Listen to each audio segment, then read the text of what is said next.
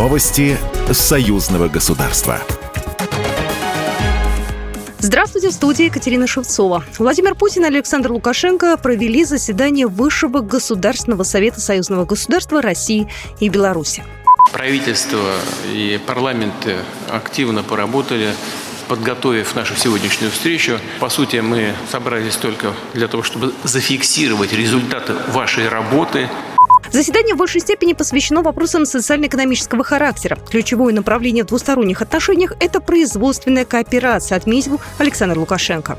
За прошедшие 27 лет стоимостные объемы товарооборота увеличились более чем в четыре с половиной раза. Ключевое направление двусторонних отношений – производственная кооперация. Сегодня это связи более 8 тысяч белорусских и российских предприятий и сотни тысяч рабочих мест.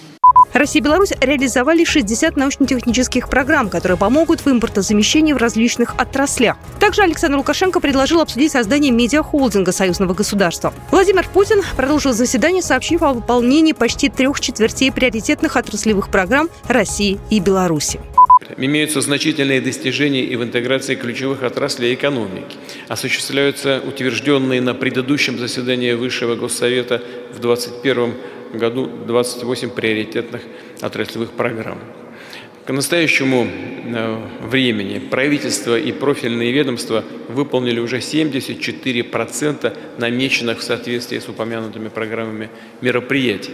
И как мы видим, что эта работа приносит конкретные ощутимые результаты. Эту деятельность, как мы сегодня и договорились, мы, безусловно, будем продолжать, не снижая темпов. Россия и Беларусь наращивают взаимодействие в сфере обороны и безопасности, расширяют сотрудничество в военно-технической сфере. Владимир Путин обратил внимание на договоренность между Москвой и Минском об участии лучших технических вузов двух стран в проекте, связанном с передовой инженерной школой союзного государства. Положительно Владимир Путин оценил начало работы таможенного центра союзного государства.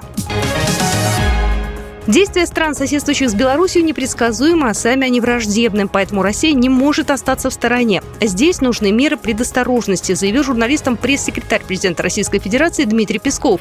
Передают РИА Новости. Беларусь, так же как и мы, окружена странами, которые весьма враждебны. Поскольку мы союзное государство, естественно, Россия не может дать Беларусь в обиду. Действия соседей весьма и весьма непредсказуемы, недружественны, поэтому здесь, конечно, нужны меры предосторожности, сказал Песков, комментируя вопрос о мерах безопасности союзного государства. Программа произведена по заказу телерадиовещательной организации Союзного государства. Новости Союзного государства.